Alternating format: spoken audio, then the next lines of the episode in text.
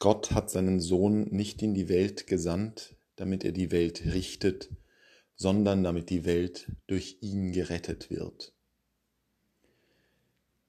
Damit ist eine fundamental wichtige Aussage über Gott getroffen, die uns häufig, vielleicht nicht einmal bewusst, gegen unsere Instinkte geht. Es ist äh, das Gleiche, was der Apostel Paulus im Römerbrief schreibt, wo er sagt, Gott hat seinen eigenen Sohn nicht verschont, sondern ihn für uns alle hingegeben. Wie sollte er uns mit ihm nicht alles schenken? Die Schwierigkeit, die wir mit dieser Vorstellung haben können, ist einerseits, dass viele von uns nicht glauben, nicht wirklich glauben, dieser Gnade, dieser Erlösung würdig zu sein. Ein besonders prominentes Beispiel ist sicherlich Martin Luther mit seiner Verzweiflung an der Frage, wie finde ich einen gnädigen Gott? Aber auch die weniger imposanten, eindrücklichen Fälle von Zweifel gibt es natürlich. Und das scheint auf den ersten Blick sonderbar. Doch viele von uns tun sich schwer damit, sich etwas schenken zu lassen.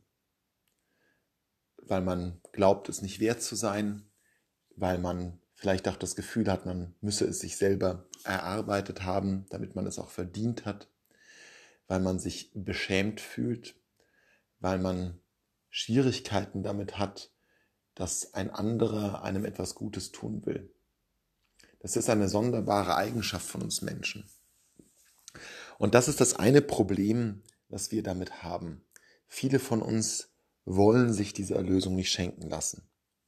Das andere Problem ist, dass es immer wieder im Laufe der Geschichte des Christentums Menschen gegeben hat, nicht wenige, die der Ansicht waren, sortieren zu müssen, wem diese Gnade zuteil wird. Und Zunächst scheint der Text des Johannes das auf jeden Fall auch herzugeben, denn da steht gleich nach dieser Stelle, wer an ihn glaubt, wird nicht gerichtet. Wer nicht glaubt, ist schon gerichtet.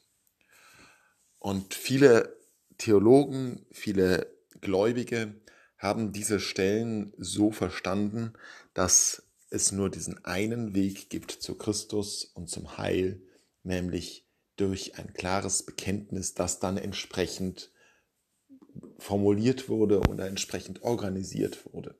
Meistens im Rahmen einer bestimmten Konfession oder Religion.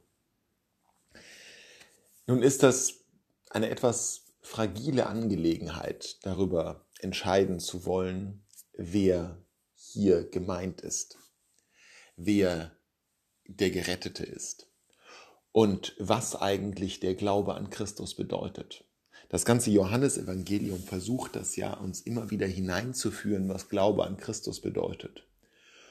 Und da merken wir sehr schnell, dass es vor allem um die persönliche Begegnung geht. Es geht darum, dass man diesen Person Jesus begegnet und in eine Beziehung mit ihr eintritt. Wie das funktioniert, ob unter eine, durch eine Unterschrift unter einen Katechismus oder durch tätige Nächstenliebe oder durch beides oder durch noch etwas anderes. Das ist eines der Rätsel, denen wir Gläubigen uns immer wieder stellen müssen, an denen wir arbeiten müssen, das wir aber nicht definitiv wissen. Was wir aber wissen aus dieser Stelle im Johannesevangelium wie aus der im Römerbrief ist, dass Gott das Gute für diese Welt will. Der christliche Philosoph Origenes ist davon ausgegangen, dass eigentlich die Hölle leer ist. Das wurde ihm damals als eine Ketzerei ausgelegt, aber der Gedanke ist nicht falsch. Wenn Gott uns wirklich liebt, dann will er ja, dass die Hölle leer ist. Und dann will er ja nicht, dass irgendeiner von uns in der Entfernung von ihm sein muss, weg von ihm, außerhalb des Kontakts mit ihm. Und insofern kann unsere Hoffnung, muss unsere Hoffnung schon bestehen, dass er uns mit ihm alle schenken wird und dass die Welt durch ihn gerettet wird, die ganze Welt.